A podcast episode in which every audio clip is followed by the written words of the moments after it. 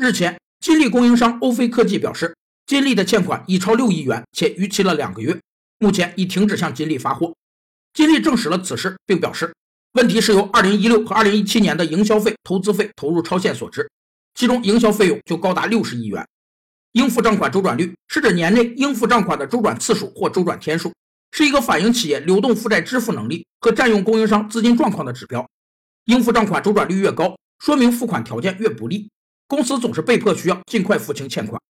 如果公司应付账款周转率低于行业平均水平，说明公司较同行可占用供应商更多的货款，显示其重要的市场地位。如果公司应付账款周转率快速提高，说明公司占用供应商货款降低。可能反映上游供应商谈判实力增强，要求快速回款，也有可能预示原材料供应紧俏甚至吃紧。